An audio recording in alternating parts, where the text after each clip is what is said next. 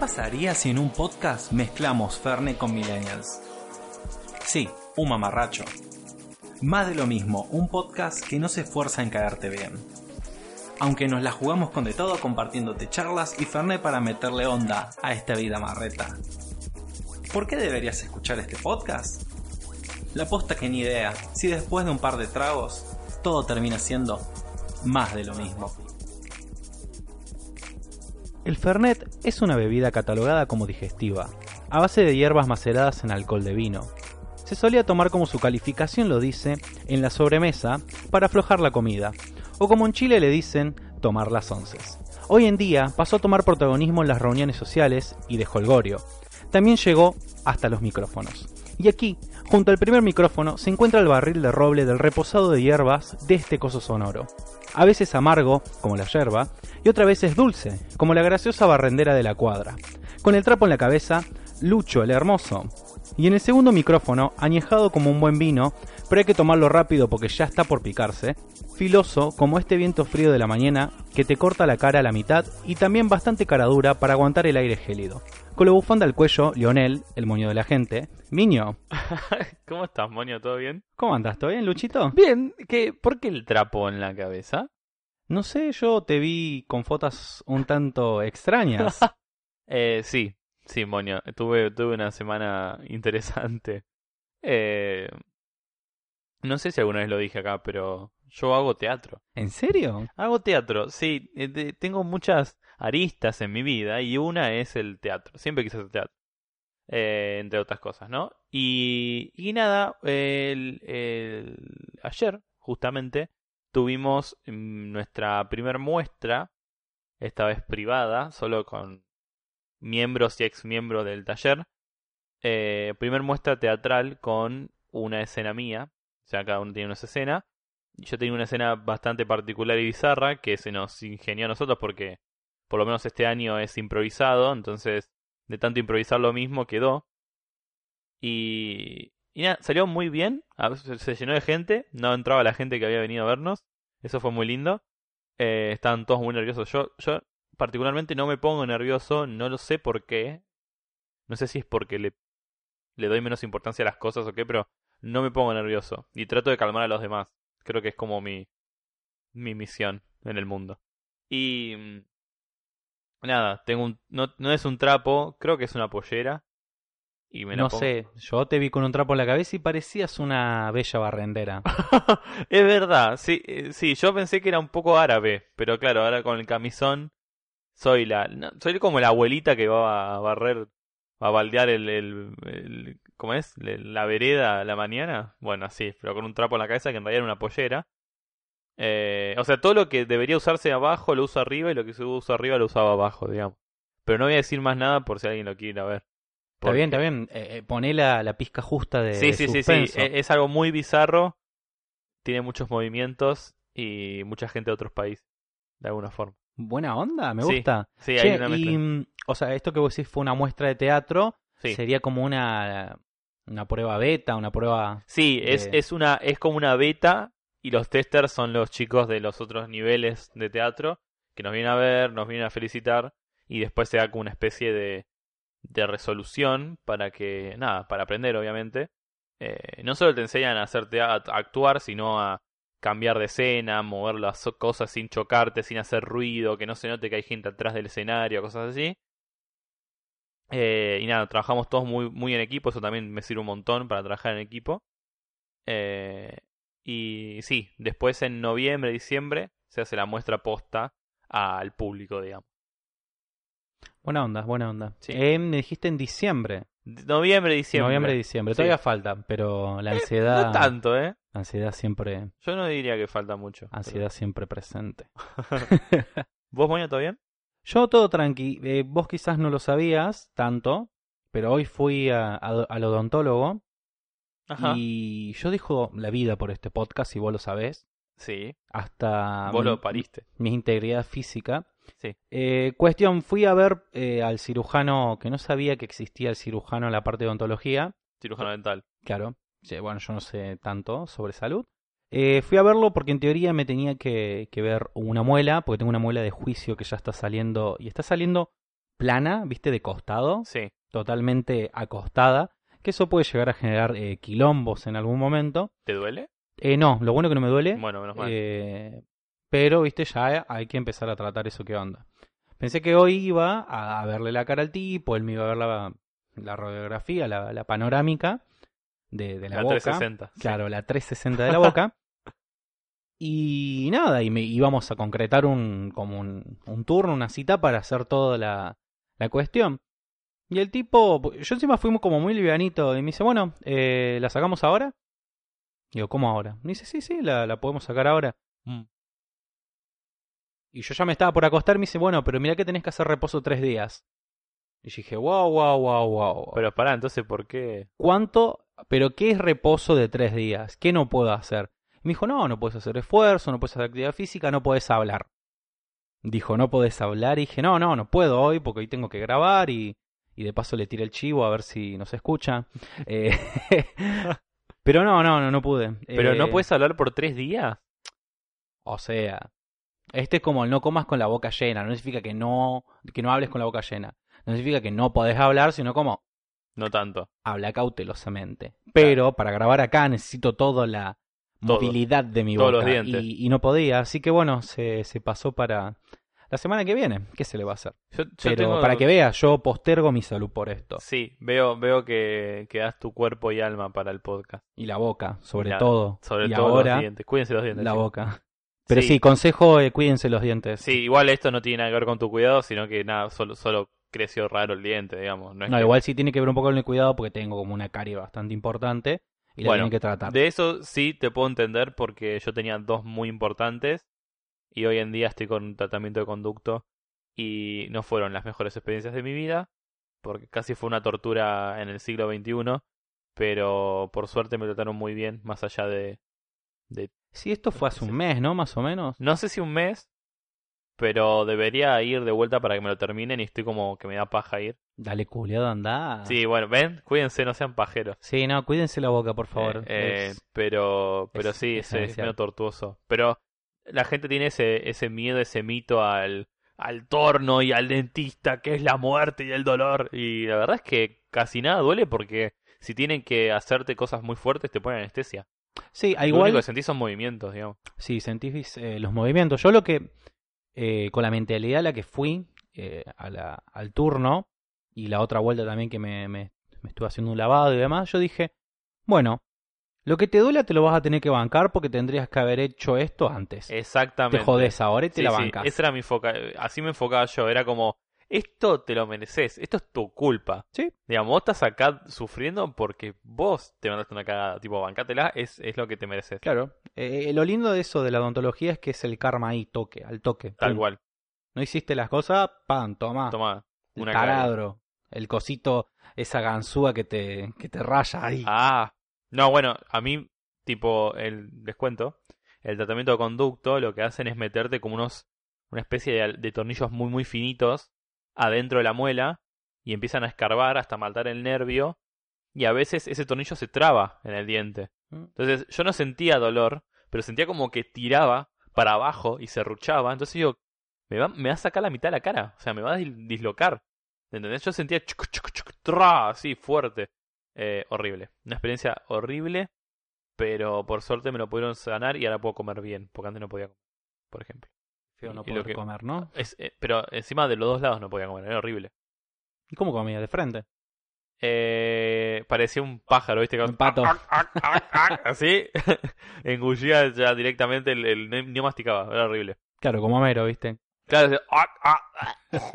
eh, ¿Hiciste algo divertido además de ir al dentista, Monio? Eh, pero es, es re divertido ir al dentista. Es, es una experiencia... Súper adrenalínica. Sí, Es como rap- ver rápido y furioso arriba del auto de Toretto. Claro, es, es muy increíble. Eh, yo creo que otra cosa divertida no hice, porque como ando muy a full con muchas cuestiones de, de cierres de periodo, de la organización en la, en la que estamos, eh, en Rotarac, es como que no, no pude estar divirtiéndome tanto. Eh, vi Toy Story 4, no sé si te lo había dicho, sí, Sí, yo también la vi. pero la vi, ¿lo conté acá en el podcast o no? Ya, ya pierdo. No, dijiste que le ibas a ver. Bueno, sí, ya la vi. Eh, que acá seguramente. Va, seguramente no, pero siento que vamos a pensar eh, un poco diferente. Uy, Porque ya me está sucediendo. A mí me gustó bastante la película. A mí también. Estoy conforme. Ah, Em- bien. bien Bien, más, lloré. Hubo una parte en la cual yo me emocioné mucho. eh, no digo, no lloré, sino como la lagrimita Sí, que cae la sí, mejilla. sí, yo no digo llanto, sino como se te humedecen los ojos, te cae una lágrima. Sí, sí. sí, sí, sí, sí. Eh, Al final, ah, cuando se muere Iron Man. Ah, seguía. Eh, Es el chiste, ya hay como el, tres capítulos que se muere Iron Man. eh, no, pero me gustó mucho la película, me gustó el cierre que le dieron. Sí. Y me no gusta lo más. actual que es, ¿no? ¿Viste cómo, cómo han- le han dado un tratamiento Es bastante mucho más adulta, Sí. para mi parecer. Es más, no diría oscura, pero hasta los colores son más opacos, más apagados. Eh, tratan de no ser. Para mí es una evolución en las películas de Disney, más allá de lo visual, que es una fucking locura. Eh, todo, ¿Viste el las particu- eh, eh, el gato, man. Es un El gato, gato, es como ver un gato en mi casa. Chabón. O sea, era más real que la realidad. Era muy loco cómo le daba la luz. Eh, eso es una locura. Y cómo evolucionó el- el- la, la animación. Pero a lo que voy es tipo el guion y lo que pasa en la película. eh, creo que es una evolución. Eh, no quiero decir mucho. Capaz que la gente no se dé cuenta o sí. Pero cómo tratan a los personajes. No, no, sí. Es, es, es como... Es súper gris todo. sí. Eh, o sea, no hay blanco y negro, es muy gris todo. Y cómo las de- decisiones que toman son muy adultas y, y lo que está haciendo Pixar y Disney es esto de dejar mensajes reales, tipo de cosas que están pasando en serio ahora, cortando con la típica, el típico mito de las cosas que tenías que hacer eh, en, en otras épocas, tipo perdonar a familiares, estar siempre con los mismos amigos, eh, no cortar relaciones, aunque sean tóxicas, ¿entendés? Y, y ahora están como mostrando lo, lo posta, lo que se debería hacer, por, por lo menos para mí. Y, y es muy, muy interesante cómo están cortando. No, no, no te esperás cómo finalizan las historias de los personajes. Y es un cierre, el, el, el cierre definitivo para nuestra generación, que, que creció con los, las tres primeras Toy Story. Es el cierre definitivo y es el comienzo, para mí, de la nueva generación. Para la nueva generación, digamos. Sí, Es creo el- que sí. Eh, y creo que lo, lo- lo han sabido cerrar eh, muy bien. A mí lo que me sucedió que la fui a ver con mi hermano. Mi hermano es Sí, Eh, yo más chico que yo, obviamente. Y él me decía que no le gustó mucho, que le gustó más la 3. Quizás no sé si será esta cuestión de, de apreciación, de como vos decís, nosotros crecimos con Sí. estas películas. O sea, Sí, eh, este- la primera película fue en 1995, ¿no?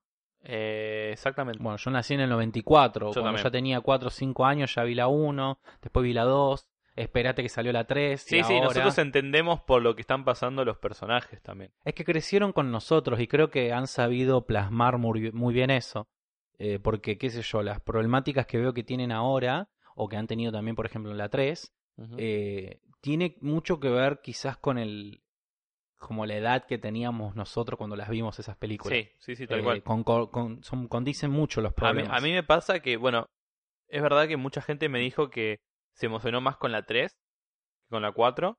Este tema del final, ¿no? Eh, a mí no me pasó, me pasó justamente lo contrario, pero porque el final no me, no me representa en nada personal, digamos. O sea, lo que le pasa a Andy no, no lo sentí como algo propio, como que me haya pasado en algún momento algo así. Sí, en la 4 hay cosas que, que sí me las tomo un poco más personal. Claro, eh, la vivieron como vos, o sea, realmente lo sentí Exacto, lo propio. llevo más a tierra, digamos. Sí. Por eso me pega, es más terrenal para mí, por eso lo me pega de tan, tan, tan fuerte. Y creo que el final que le dieron en la 4, no voy a decir nada, pero lo que quiero dejar tranquilo es, no se piensen que ahora van a ser solo para las nuevas generaciones la película, las películas que vengan en Toy Story, pues es obvio que van a salir más. ¿Van a ser más, decís? Es que no, no, no pueden cerrar en 4, mínimo tienen que cerrar en 6 para que sean 3 y 3. O sea, el 4 Ese es un mal número. Ese sí. toque. Es un toque, boludo. o de última 5, pero si siguen, si realmente siguen, creo que tienen eh, dos contrapartes. Una donde va a ser una historia más para nosotros y otra una historia más para los más chicos y que igualmente la vamos a disfrutar las dos generaciones. Bueno, ve- veremos qué, qué deciden con sí, eso. espero que sigan, me. Pero sí, yo igual creo que eh, cualquier decisión que puedan llegar a tomar en, en Pixar puede ser bastante, eh, bastante acertada. Eh, yo, bueno, te cuento, empecé a, que encima es como por partida doble este descubrimiento. Eh, estoy escuchando mi primer audiolibro. Nunca escuché un audiolibro, la primera vez que lo hago. Lo estoy escuchando porque me suscribí al club de lectura de, de libro Legrand de los chicos de Idea Millonaria. Está muy bueno, es además No de... sabía que existía. Sí, está muy piola porque además de, de apoyar a, a su podcast para que ellos puedan seguir eh, creando esa cosa hermosa que hacen, Muchas cosas fueron robadas de ellos, pero no- inspiración se dice. Inspiración. además de, de apoyar para que ellos sigan eh, creciendo y puedan seguir haciendo eh, algo que, no, que a mí me hace muy bien escucharlo, eh, tienen esta, esta opción que aportas a ello y también te suscribís al club de lectura del libro Legrand, que es un chiste interno, eh, en el cual un mes te dan un libro físico y en el otro mes, o sea, en el, el siguiente mes, te dan un audiolibro, que lo puedes... eh, esta vez fue así, no sé si siempre va a ser así. Eh, esa lección, el libro, eh, el audiolibro, no más que tiene que ser de la editorial eh, Random Penguin House, o House Penguin Random, o Penguin House Random, o como sea la ubicación de los adjetivos, porque yo soy malísimo La ubicando. casa aleatoria del pingüino. Claro, exactamente eso. Eh, no tiene nada que ver con Kirchner. eh, ¿Y eh, con Cu- Club Pingüín? y Tampoco. con- tampoco con Club Penguin. Pero bueno, empecé a escuchar ese audiolibro. Es muy loco, pero ya voy por la tercera hora. Es muy raro decir eso en un libro. wow. Voy por la Es tercera como hora. sinestesia. Sí, es muy loco. Escucho el libro. Eh, pero voy tres horas de 12 horas. O sea, una cuarta parte, bastante Bien. bien. El libro o sea, es. o sea, eh, quiere decir que en 12 horas vos te terminarías ese libro. Claro, es bastante eficiente, ¿no? Mm, No sé si eficiente. ¿Lees así de lento como lee el chabón? Pero pensá que vos no podés leer como tanto. O sea, no puedes leer esta- haciendo otras cosas. Yo lo uso leyendo. Digo, yo lo, lo escucho mientras viajo. Y para mí el viajar es un tiempo perdido ya. Es un tiempo muerto, por No, así yo lo uso para leer. Pero ponele, vos cuando lees, viste que él está leyendo lo que está... Yo leo un poquito más rápido, eso sí. Eh, claro, eso. Pero digo, a mí me resirve porque aprovecho ese tiempo muerto del viaje. Sí, obvio, tal cual. eh, me sirve un montón. El, bueno, el libro es eh, Creatividad Sociedad Anónima o Creatividad SA. Es el libro de, Como Monster Inc. claro, de Pixar, básicamente del presidente de Pixar, en el que él cuenta eh, cómo surgió toda la compañía, cómo es la esencia de la compañía, estos 20, 30 años, o sea, los previos a Pixar y cuando ya eran Pixar con Toy Story, con Bichos, Toy Story 2, y hasta ahí llegué porque voy por la tercera hora.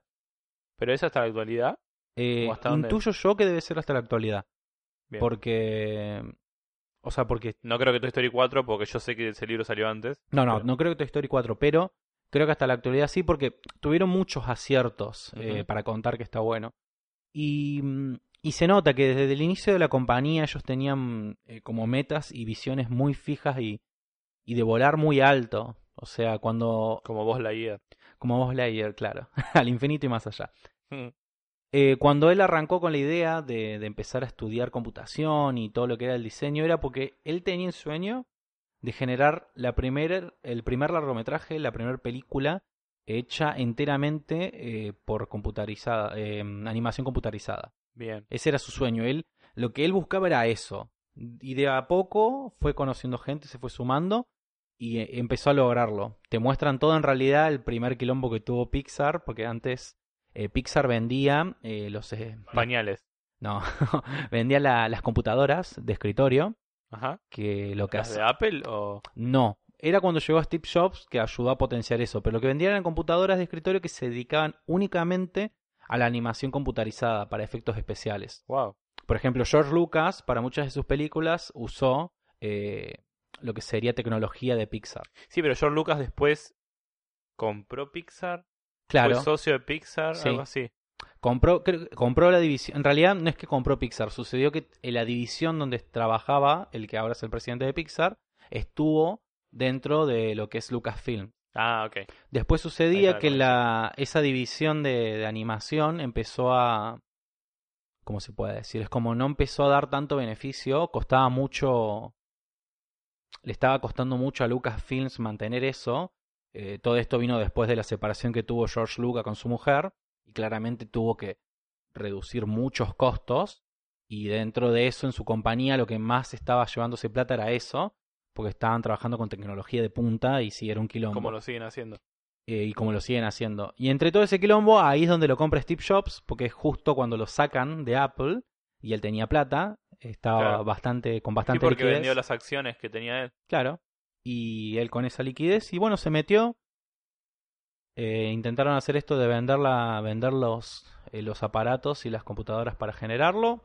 No encontraban compradores porque eran muy caras, era muy difícil y terminaron cayendo. En su última bala era, Usaba de ellos. tenemos que hacer un largometraje para salir de esto. Porque vender computadora no es lo nuestro. Pero igual primero hicieron cortos. Sí. Tienen cortos muy interesantes. Sí, pero que sucedía que haciendo cortos igual no iban a llegar a salir de los Ah, no, no, rojos. obvio, obvio, obvio. Pero ya estaban jugando con el 3D, digamos. Sí. Y pero es increíble, es increíble porque desde ahí, desde ahí solamente para arriba. Y algo interesante, muy copado, es que Toy Story 2 iba a salir solamente para VHS. ¿No iba a salir en, la- en cine? No, la propuesta de Disney era sacarla en VHS porque eh, ellos no hacían secuelas para estrenar en salas de cine. Disney no hacía eso porque la única vez que lo hicieron fue...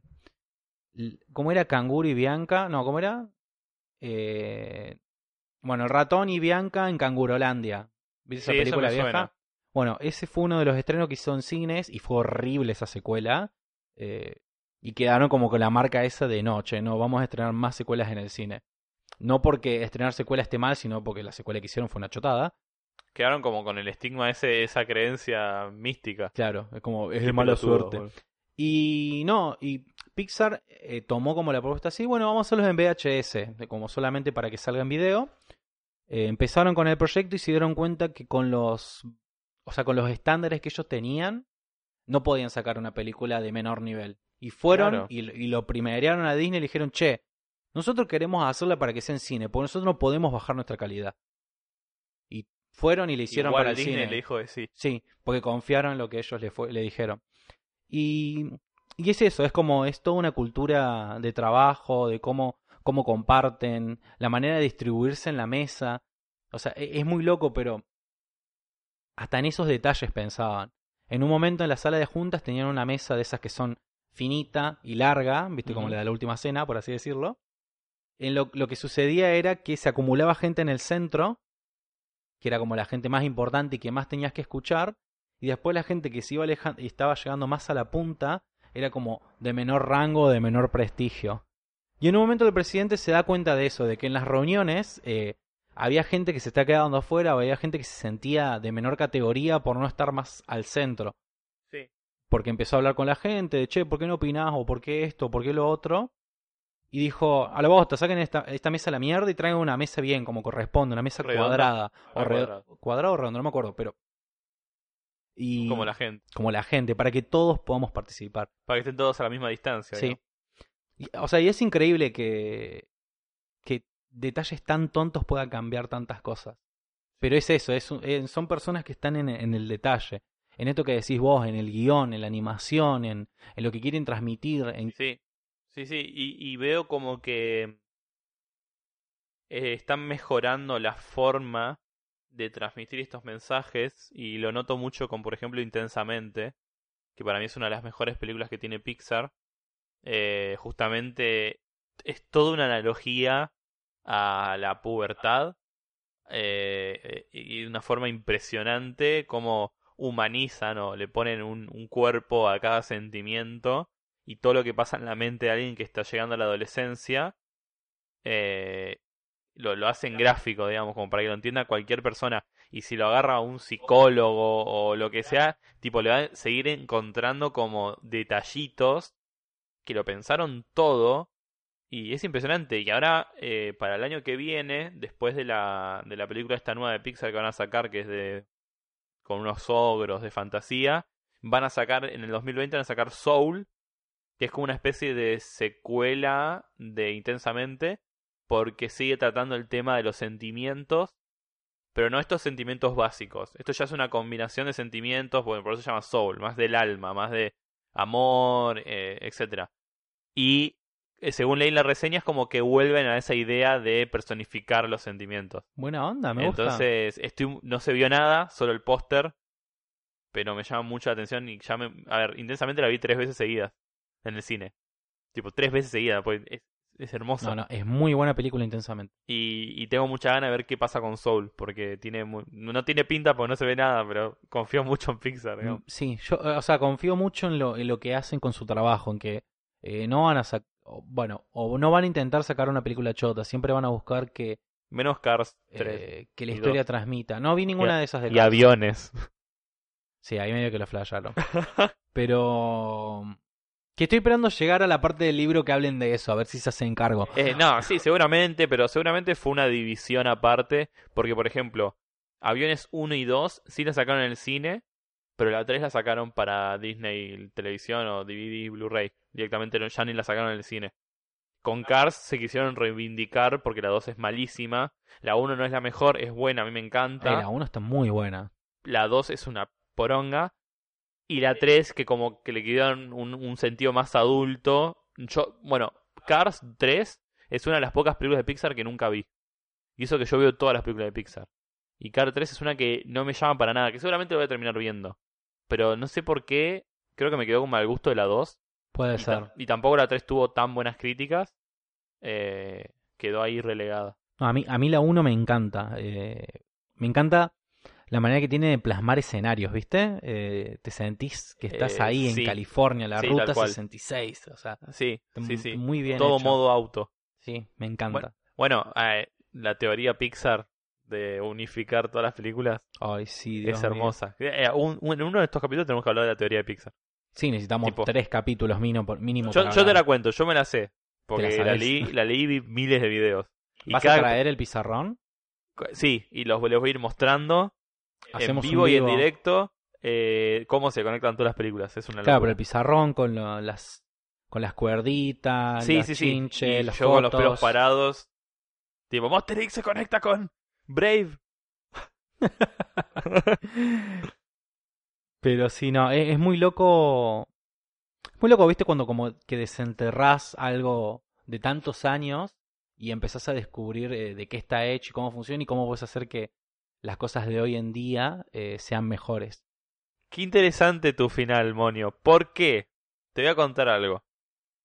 ¿Te acordás que la vez pasada hablamos del Konglan como este ma- tema de los lenguajes creados Sí, los lenguajes creados en películas. Están, Exactamente. En películas y series. Están, Sí. están muy buenos. y libros y videojuegos? O sea, después estuve analizando y es como que está en todos lados. Eh, y como sentí como que necesitaba traer ese tipo de, de análisis de cosas como, como que en el día a día no te enterás y darle un poco más de amor más allá de las noticias que son más highlights, este darle como más profundidad. Eh, estuve investigando eh, y encontré algo que es eh, muy interesante. Yo no sé si vos conocés lo que es o a qué te suena, porque ya el nombre seguramente te vas a dar cuenta, que es la arqueoludología. A ver. eh, No, no, es no- arqueo de caja, ¿eh? no son arqueólogos boludos, No. pero sí son arqueólogos Son, ar- sí, de alguna forma. que juegan al ludo. Eh, eh, muy bien, bien. Son uno- ¿Qué es la arqueología? ¿Te, te, te digo? Sí, ¿O no, qué? decime bien qué es la arqueología. Bien. Eh, esto empieza eh, mucho, mucho, mucho, mucho, mucho tiempo atrás. En 1238, específicamente, yo tenía, eh, creo que, cinco años. Eh, un sabio llamado Alfonso X, o por lo menos le decían el sabio, publicó un libro de 100 páginas donde explicaba eh, y categorizaba los juegos que existieron de mesa, básico, obviamente, en esa, en esa época, ¿no? Con esto creó la ciencia llamada eh, ludología, ¿no? Que era analizar estos juegos y cómo afectaban en el día a día humano. Eh, bueno, durante muchos años la gente, científicos, filósofos, matemáticos, eh, se metieron en este tema de la ludología y poco a poco fue perdiendo fuerza, más, más que nada porque muchos juegos de mesa antiguos empezaron a perder la, eh, la historia porque ya nadie los jugaba y nadie sabe que existían. ¿Qué pasa? Actualmente hay una especie de proyecto que se llama Digital Luden, que lo que trata de hacer es hacer este tema de la arqueoludología digital. Eh, ayudándose, esto, esto se hace en, Europa, ¿no? En, el Consejo Europeo de Investigaciones eh, soportea este proyecto. El CONICET de Europa. De Europa, con más plata. Eh, tratan de que con inteligencia artificial, minería de datos y visión artificial, que esto lo tuve que buscar porque no sabía que existía la visión artificial. Visión artificial. Pero ahora me doy cuenta que es. ¿Qué es? Es, es em, un programa que agarra una imagen de la vida real y la pasa a datos para analizarla. La pasa a datos matemáticos, ponele. Entonces eso sirve, por ejemplo, para ese, ese programa, esa demo que hay en internet donde vos eh, dibujás a mano alzada y la misma computadora te hace una imagen muy real en base a tu dibujo. No importa lo que vos dibujes, lo único que tenés que hacer es usar los colores indicados, tipo pasto, verde, eh, río, azul, ponele, y lo dibujas como querés.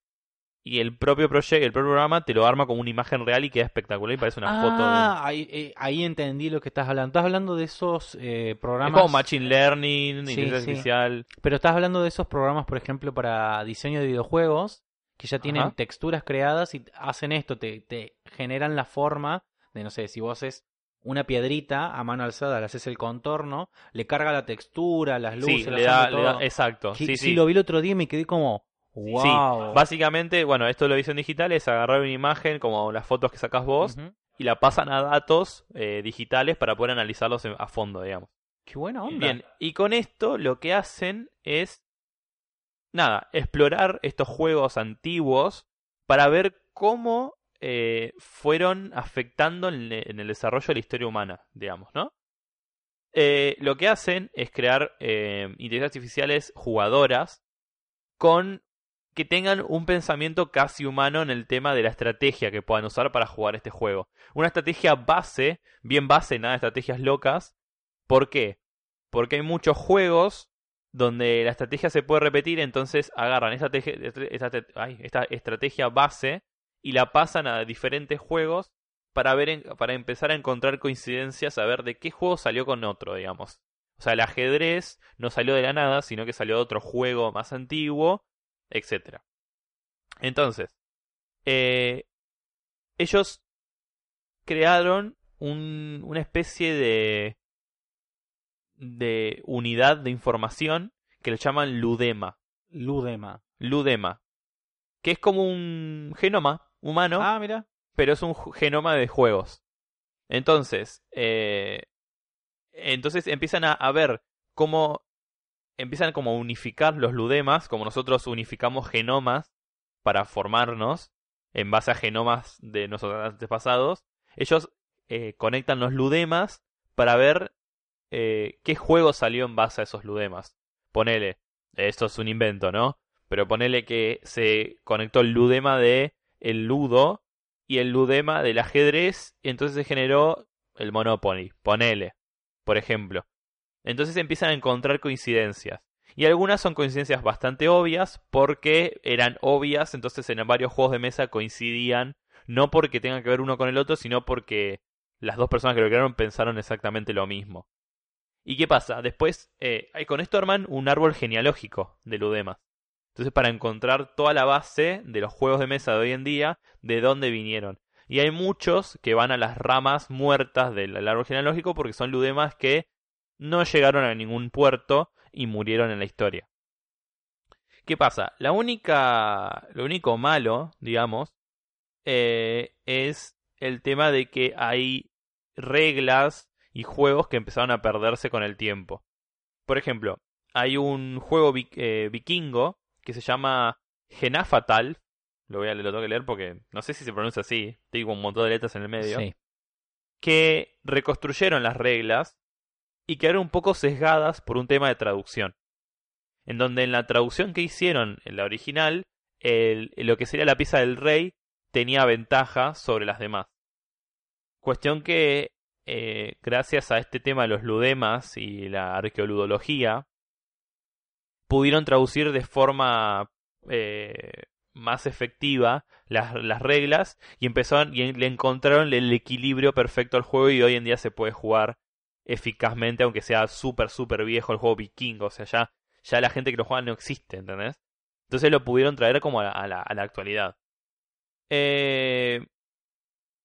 Bueno, como te decía, los ludemas empiezan a coincidir algunos porque son muy obvios. De la misma forma, este ejemplo me gusta mucho, de la misma forma en que coinciden ludemas en los animales, genomas en los animales. Sí. Por ejemplo, eh, el murciélago y los pterodáctilos son muy parecidos, tienen las mismas alas, con las mismas membranas, pero el murciélago no es, el, el pterodáctilo no es antepasado del murciélago. No. Tipo, no vinió, no es la misma cadena evolutiva, ponele. Pero coinciden el tema de las alas. Entonces, acá hablan de que no necesariamente tienen que ser uno tras de otro. Con esto, para finalizar, lo que, lo que quieren hacer de ahora en más es crear nuevos juegos de mesa en base a los ludemas de viejos juegos de mesa y crear algo nuevo, digamos. Pero es muy interesante esto de eh, pasar algo humano como los genomas, hacerlo digital y con eso investigar juegos de mesa viejos, viejos, como volver al origen de, de los juegos de mesa y que sean tan antiguos, tipo 1238. Alguien escribió un libro de juegos más viejos porque son 100 páginas de juegos ya registrados. Entonces, el, el origen es, es antiquísimo. Y andás a ver cuántos juegos de mesa no, no hay registro ya porque se perdieron en el tiempo. Y hoy en día tal vez hasta, no sé, el Mario Bros. tiene un genoma de juegos de mesa súper antiguos y no, no, no lo sabemos. Que probablemente sí. Me imagino que, que debe haber algo parecido también con, que yo, con la literatura, viste que Ajá. muchas veces van eh, descifrando jeroglíficos o idiomas antiguos, haciendo como comparaciones, aproximaciones de eh, la siguiente, el siguiente lenguaje que venga en el tiempo, que más o menos se parezca, y van como llegando eh, a eso, así. No tenemos lavarropa, pero tenemos Sí, no sé qué. ambulancia, Mm. bomberos. ¿Bombero es? Parecía policía. No importa. No le pegaba nunca. Eh, no importa, la Cruz Roja. Y mm, no sé, me, me parece súper curioso que se puedan lograr ese tipo de cosas. Imagínate, no sé, de acá a mil años que empiecen a investigar, no sé, cómo vivíamos o qué era Instagram. que, que esté en algún libro sentado que usábamos Instagram y para qué lo usábamos y era nuestra única manera de sociabilizar. Bueno, eh, ahora estoy pensando, o sea, están usando los ludemas estos para encontrar el origen de, de los juegos de mesa. Pues, ¿qué- ¿Será tan difícil hacer ludemas para nosotros, digamos? Para encontrar el origen real de, de, la historia. Yo sé que, claro, hubo un momento donde se perdió hasta... eh, directamente se perdió mucha información nuestra porque hubo gente que la quiso destruir. Eh, y tal vez es mucho más difícil que un juego vikingo que estaba mal traducida la, la regla, Sí. digamos.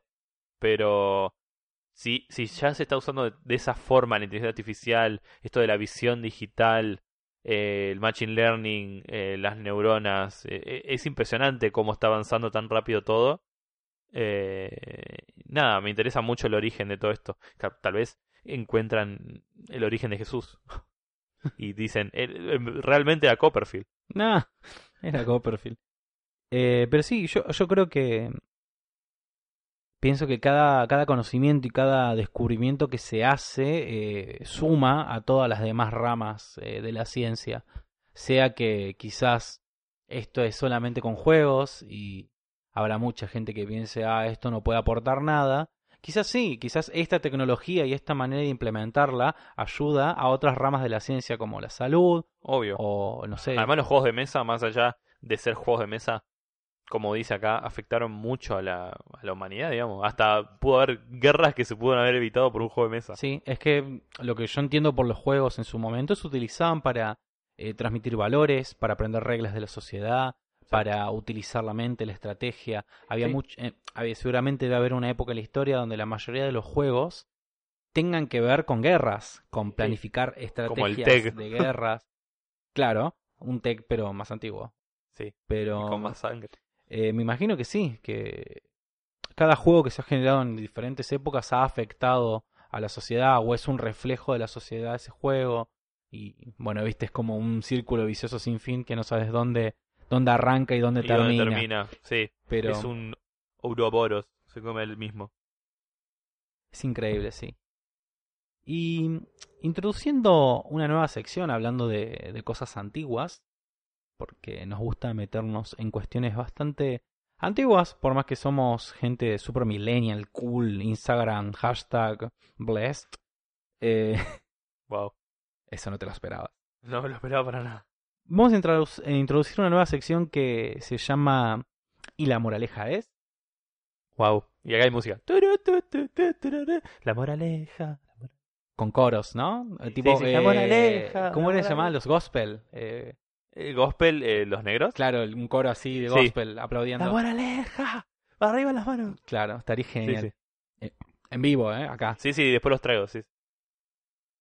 Y lo que hacemos en esta sección es eh, contarte una pequeña fábula para que semana a semana puedas tener una reflexión muy importante que está bueno reflexionar en la vida sobre diferentes cuestiones. Y vamos con ello, ¿no? Vamos a arrancar eh, explicando qué es la fábula. La, la fábula es un género literario que se caracteriza por tener an- animales como protagonistas en el relato. En este caso, para no romper el misticismo, los animales son nuestros habladores de siempre, Lucho y su servidor, Moño. Eh, Y vamos con la primera fábula, que esperamos que sea de muchas, que la de hoy se tutila... eh, uh, se tutila. tutila. La tu de hoy, tía. tu tía. no, la de hoy se titula El león y el ratón. Había una vez un fiero león que dominaba toda la selva que le circundaba. No en balde, a estos fuertes felinos se les suele conocer como el rey de esos parajes. Animal que pasara por algún sitio cercano a él, animal que debía reverenciarlo y mostrarle sus respetos, si es que quería evitar algún mal momento. Un día, tras mucha actividad física, el león se echó en un descampado a tomar una siesta para reparar sus fuerzas.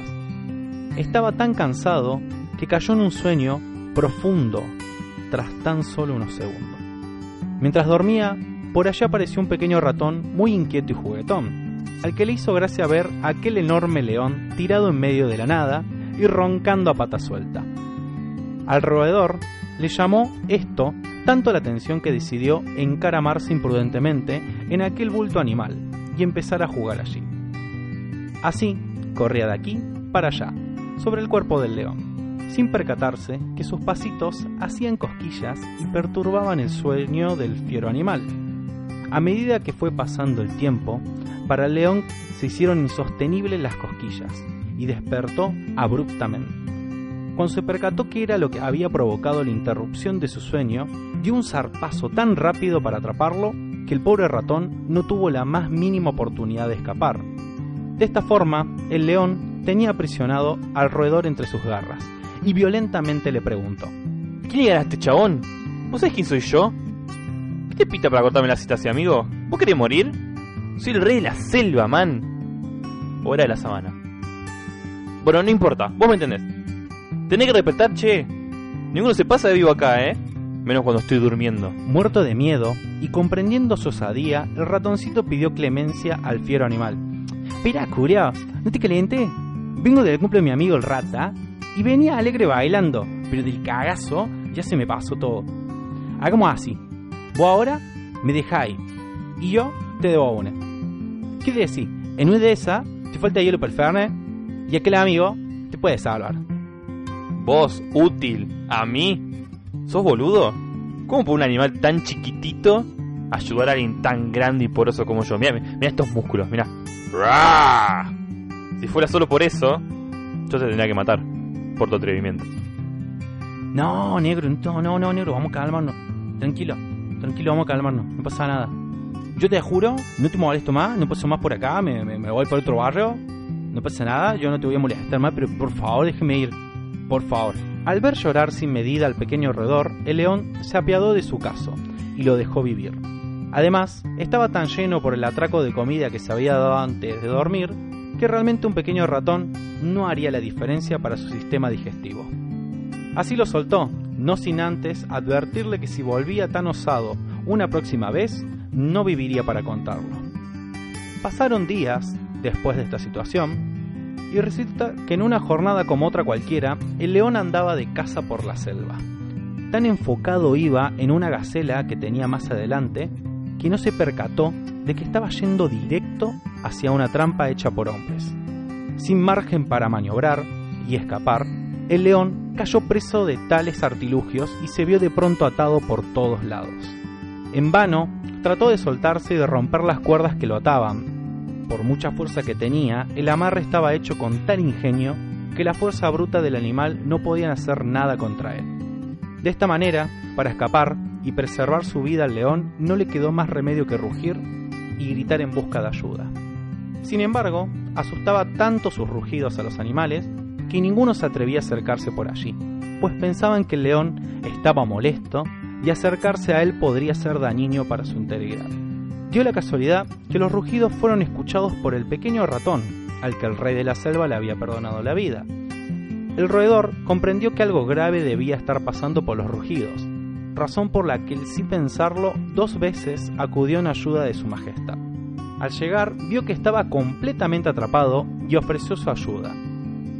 No, chabón, ¿qué pasó, Julio? Me parece, me parece a mí acá, entre vos y yo, que ahora vas a necesitar que te haga el favor, ¿no? ¿Vos qué decís? Te lo dije una vez. Te lo vuelvo a decir. Nadie tan chiquitito como vos puede llevar a alguien tan fuerte como este animal. Bueno, vamos a ver, vos ve, vos ve. Replicó el ratón, que sin dejarse amilanar, se afiló los dientes y la emprendió a mordiscos contra la cuerda principal del amarre. Tan buenos son los ratones mordisqueando y desgastando lo que se propongan, a pesar de su tamaño, que tras solo unos minutos de haber empezado su faena, pudo vencer el grosor de la cuerda y liberar al león. Este, entre sorprendido y agradecido, no tuvo más remedio que pedir perdón al roedor por sus comentarios y dar gracias por haberte salvado la vida. Había comprendido una vez y para siempre que en esta vida todos somos importantes y podemos ser útiles sin importar nuestro tamaño o fuerza. Lo único que importa es el deseo y el empeño que le pongamos a aquello que nos mueve. Por supuesto, desde ese día, el ratón y el león de nuestra historia fueron muy buenos amigos. Andaban juntos siempre, el león le facilitaba alimentos al roedor, mientras éste exploraba primero por él para ver que no hubiese trampas en el camino. Y si el felino caía en una, pues lo liberaba con su importante habilidad. Colorín colorado, esta fábula se ha terminado. Y la moraleja de hoy, Luchito, es que no importa qué tan grande sea tu melena, ni qué tan fieros sean tus pasos, siempre es muy importante tener un amigo rata. Gracias, Moni. Eh, me parece, eh, es muy importante. Es como, es lo que hablábamos de Disney, digamos, de Pixar. Los mensajes ahora más actuales. Eh, esto de tener un amigo rata. Siempre está bueno tener uno porque es como que vos te quiere gastar toda la guita y es como, no, no, amigo, ahorrá. Mira si mañana te puedes ir de viaje. Yo, mira, yo tengo 3 millones abajo de la almohada y no salgo más de acá. Algún día me iré de viaje, pero mira toda la plata que tengo ahorrada. Y como, sí, sí, sí, tal cual. Tal cual. Así que eso. Sean un poco más ratas y menos leones. Más en esta época de crisis. menos felinos. menos felinos. Bien. Bueno, ¿querés que sea con algo más, Monio? ¿Qué tenés, Luchito, para contarme? Tengo, tengo, algo que me parece. Tengo dos cosas que me parecen como muy. muy interesantes. Tenía un montón de noticias, pero me chupan huevo. Hay, hay dos cosas. Vamos por la primera. Eh, una gente, digamos, como siempre, MIT, Estados Unidos, Massachusetts, siempre viste tienen tiempo para hacer cosas. Qué lindo, ¿no? Crearon un simulador del universo con inteligencia artificial. Como hay un montón, según leí, hay varios eh, simuladores de universo. El tema es que ni ellos saben cómo funciona. ¿Y cómo lo hicieron? ¿Por qué? ¿Qué pasa? Eh, según estuve leyendo, normalmente a estos simuladores se les da un solo parámetro que es la fuerza de gravedad. Según con eso, saben automatizar o sacar por matemáticas distancias y dónde deberían estar las estrellas, los planetas, la distancia de la Luna a la Tierra o a qué tanto mide el universo. Sí. Y los normales, los estos simuladores normales tardan eh, meses, tal vez, en sacar, terminar de hacer el cálculo, digamos. El tema es que este simulador funciona en tan solo 30 milisegundos. Cuando en los demás tardan minutos en sacar una cuenta, este tarda milisegundos. Pero ¿qué pasa? Esto tiene algo diferente a los demás, es que le pueden cambiar los parámetros y hasta puede saber, por ejemplo, cuánto hay de materia oscura en el universo. El tema es que ellos no saben cómo es que está sacando estos parámetros, porque lo único que le dieron fue eh, la fuerza de la gravedad como único parámetro. Entonces no entienden cómo es que está sacando tantos cálculos matemáticos que ellos no le dieron. Entonces la mina lo, lo decía como... Es como si a una máquina, solo a esta visión digital, le eh, artificial, solo le diera fotos de gatos y perros para que reconozca gatos y perros y de repente te reconoce un elefante. Lo decís, ¿cómo hizo? Entonces, eh, esta gente está entre asustada y anonadada de alguna forma porque dice, tenemos que resolver rápido esto para ver cómo es que esta máquina sola aprendió parámetros que nosotros no le dimos. Es como Skynet en el futuro, ¿entendés? Es muy loco. Es loquísimo, sí. E, es, eh, no, no sé cómo seguir esto, pero Imagínate, no sé, creaste una microondas y de repente te da, te da cable, boludo. Es como. Claro. Es rarísimo. antena digital. claro. ¿Por qué me das wifi? ¿Y, ¿Y lograron descubrir qué pasó con eso? No, quedó ahí. Me da mucho miedo. O sea, quiero, quiero encontrar una nueva noticia como actualizado. ¿Supieron por qué esta máquina dominó el universo? yo, me estaba riendo por, por lo bajo. Imagino, viste, como que, che, no sé cómo mierda hace esto. Y, y se fija, viste, y el programa está conectado a internet, viste. Claro. es como, bueno, muchos programas se aprenden de internet, claramente. Está Google aprende de internet directamente, Google Maps. Sí, sí, estaba conectado. y bueno. Qué loco, me, dejó pensando eso, ¿eh? ¿No? Sí, es, O sea, es gracioso todo, pero si te vas a pensar, es un toquicito perturbador. Bueno, voy a tener que investigar más porque me generó mucha duda. Sí, mucha duda. Si, si llego a contar más cosas, las traigo. Por favor. Y el otro, eh, bueno, todos conocemos a, a nuestro mejor amigo Fumarreta, Elon Musk, alias Fumo Porro en la radio, alias Me encanta perder las acciones de mi, de mi propia compañía.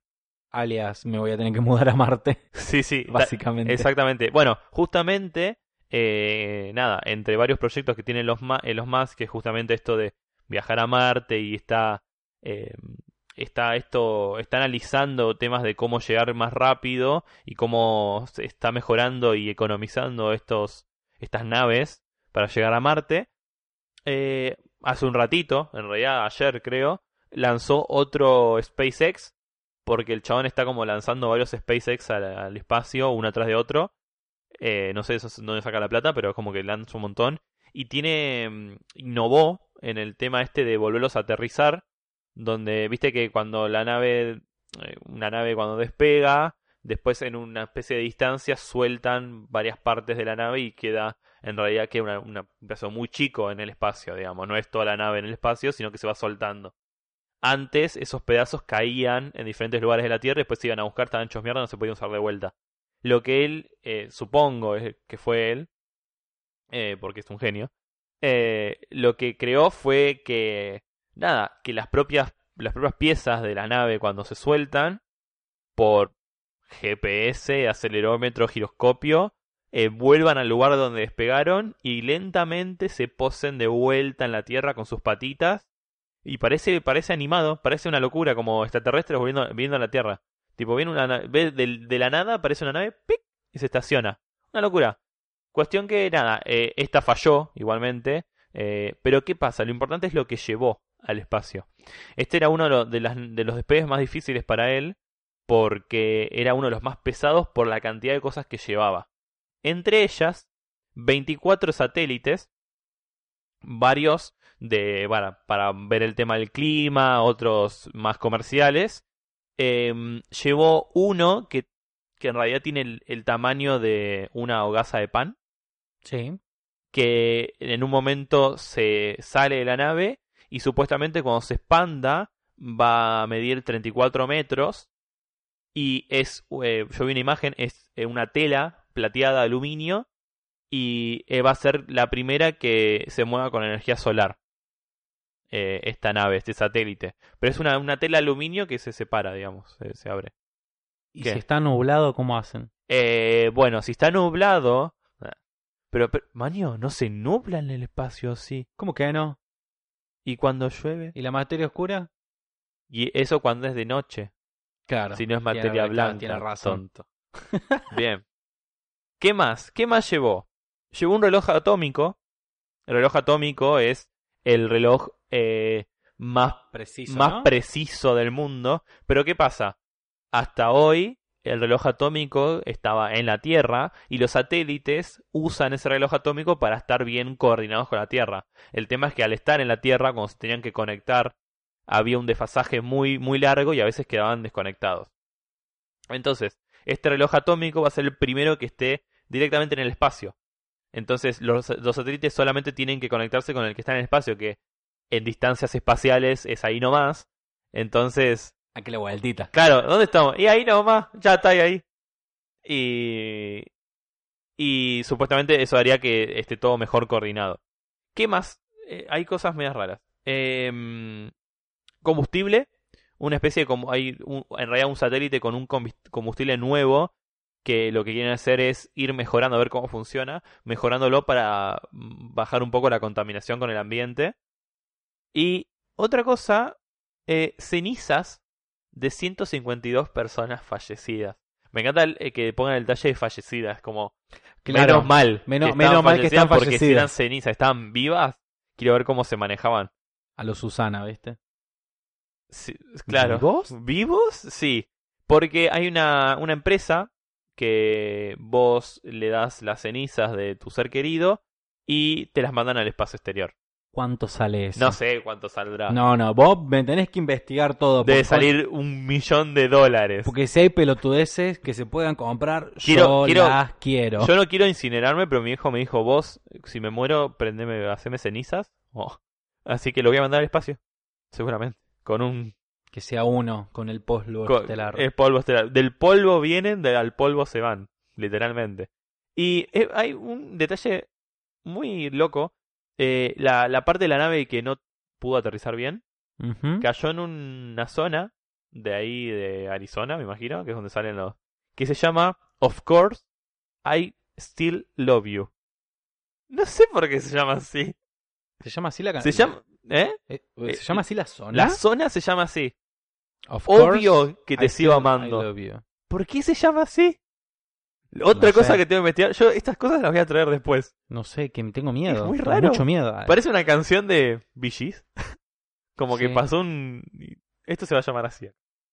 Qué loco, chabón. Sí, ¿Qué onda? No sé.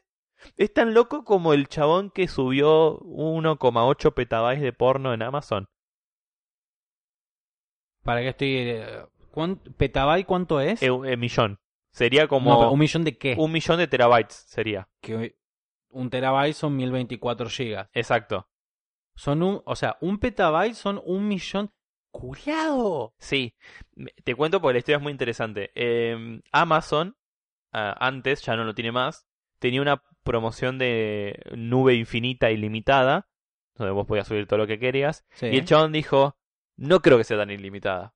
Entonces, lo que hizo fue armar un script donde grababa las imágenes de estas webcams eróticas durante todo el día y estuvo seis meses grabando, grabando, grabando imágenes, imágenes, imágenes, hasta llegar al 1,8 petabytes. Todo lo subió a Amazon. ¿Por qué paró ahí? Porque el chabón se cansó.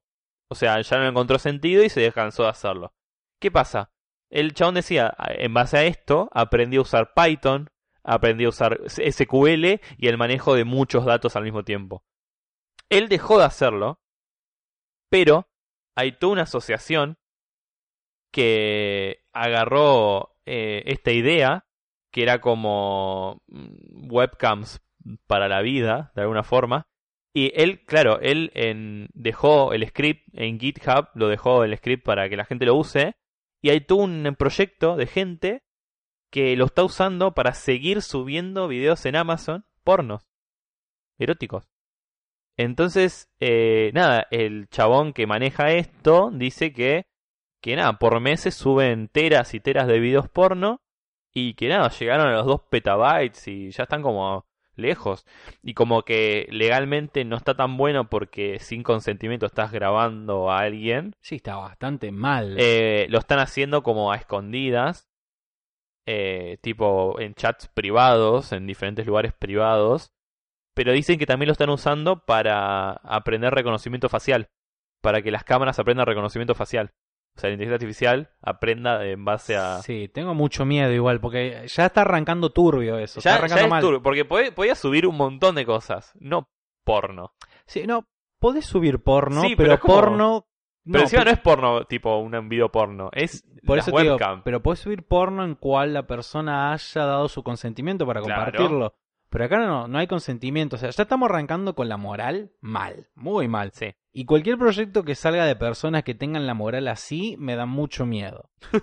Literal, o sea, Sí, sí, nada, solamente están muy mal del bocho. o sea, porque Pero pueden, bueno, no sé, eh, imagínate que empiezan a hacer eh, inteligencia de reconocimiento facial para, no sé, a- acosar mujeres. Y empiezan a, a- a- como a triangular datos triangular. de cámaras de la calle para perseguirlas. O sea, Wow. de esa gente se puede esperar cualquier cosa. Tal cual. Como 1,8 petabytes de porno. Sí, es un montón, boludo. ¿Y en qué terminó eso? ¿El FBI no le cayó la casa? no, nada? no, es que seguramente hay un... Pasa que hay un vacío legal ahí en el medio. Porque, está bien, no está el consentimiento de la persona que se filmó, pero se está filmando y está en internet. Y es como cuando estás en internet, ya como que tus cosas dejan de tener un poco de sentido, de pertenencia, de alguna forma. Sí, necesitamos más legislaciones con eso, urgente. Es que hubo legislaciones y la gente las tiró para atrás porque eh, el tema este de déjame subir lo que yo quiera y ya no y de seguir siendo el dueño, pero yo no quiero que seas el dueño porque esto es internet y es libre. Entonces como que hay una línea ahí en el medio que no se termina Sí, de cerrar. Sí, lo que tiene, lo que tiene es que cuando vas a las a las entidades jurídicas y burocráticas te lo que te tiran siempre es una solución como muy cuadrada, que no se Claro, adapta a ese la es el realidad. tema, no se adapta nunca. Pero necesitamos legislar eso urgente porque o, o- o legislarlo o generar una comunidad eh, que autogestione y se encargue de, Sí. Igual me, sostener eso quiero bien. ser el juez que esté en el juicio de este hombre. Tipo, usted está condenado por subir 1,8 petabytes. Vi un par de videos, digo, por las pruebas. Sé que hay porno ahí. Aquí está la evidencia. Acá está la evidencia. Eh, por favor, jurado, mire todos los videos. Algún menor cayó en esos videos, déjame joder. Y ahí ya básicamente tendría que ir en Ahí- cana. Sí, Porque Pero está bueno. divulgando videos de porno infantil. No importa que no lo haya grabado él, lo está divulgando y por divulgación ya fuiste. caes re preso, man. Sí. Así que bueno, eh, Qué estaremos esperando su sentencia. Eh, sí, señor juez. Bueno, y hablando de sentencias, este episodio está llegando a su fin, está Qué- siendo Qué sentenciado. turbio la forma de cerrar esto, ¿eh? Sí, me encanta, me encanta cerrar con cosas turbias.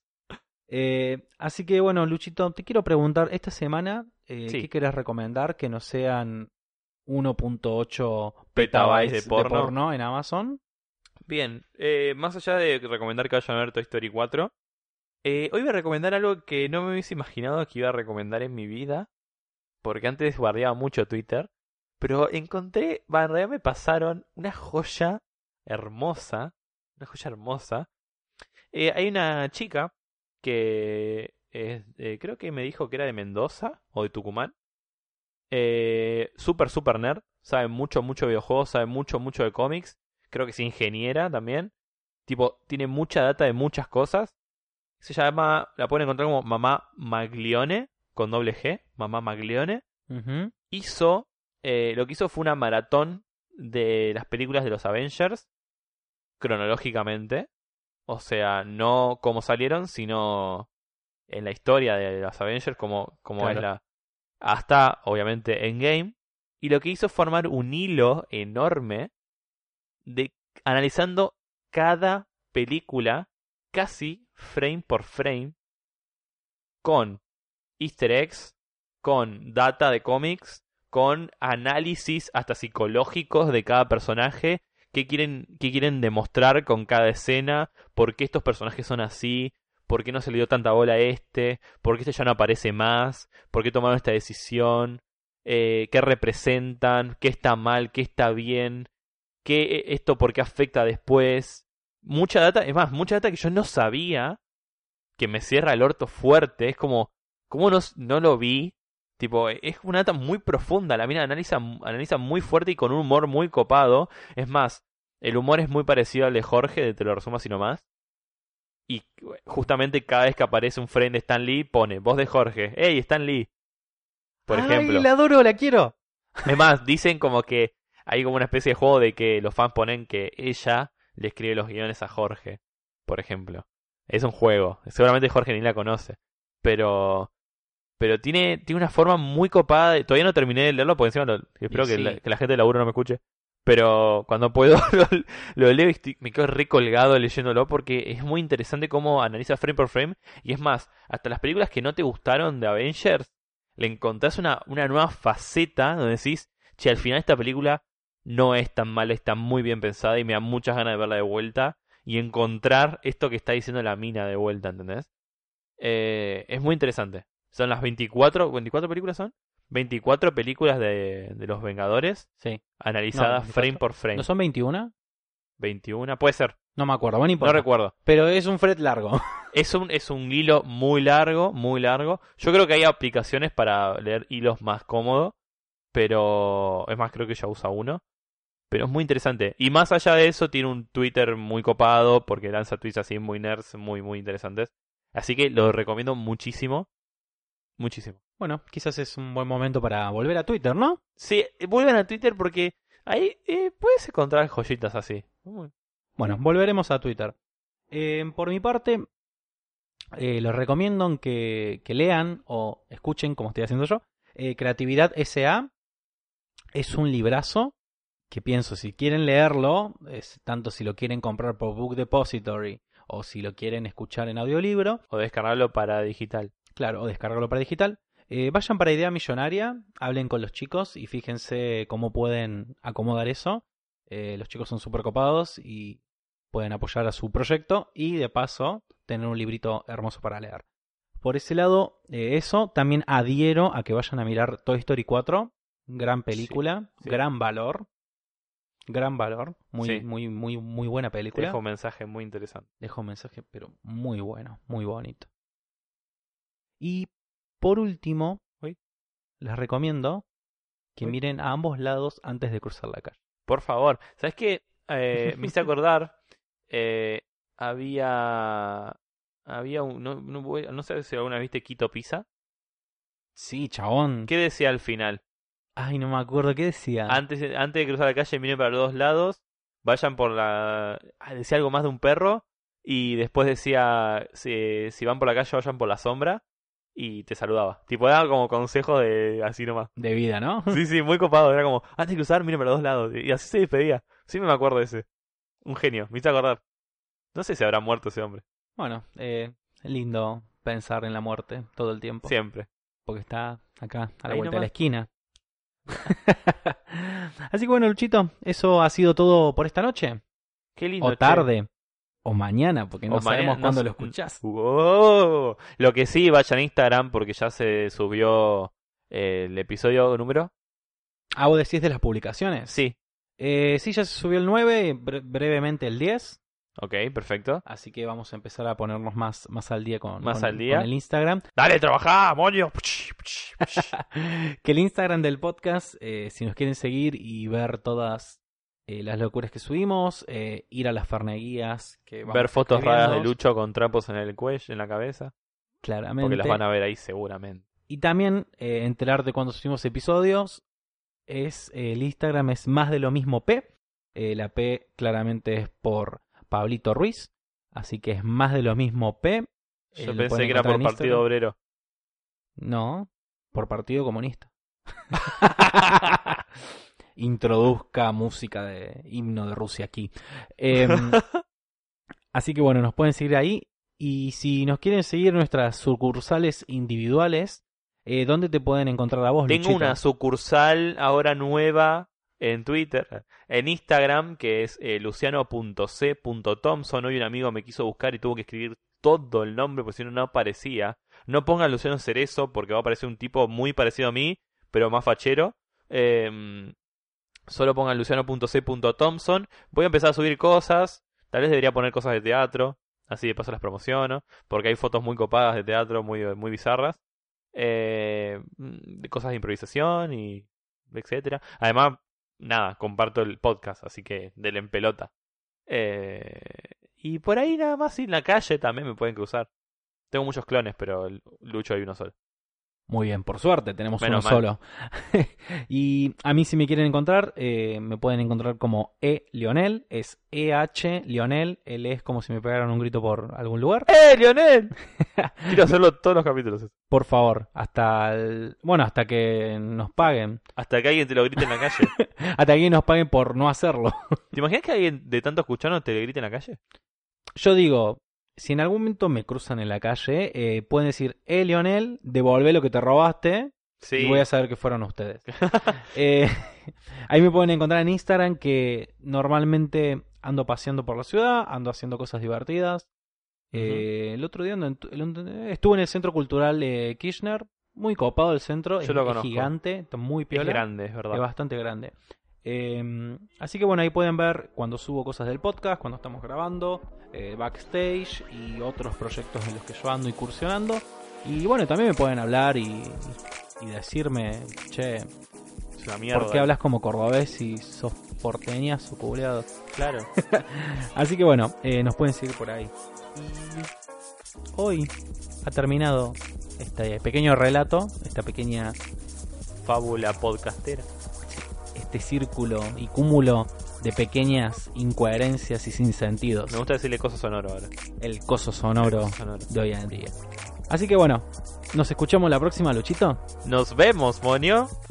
chau. chau.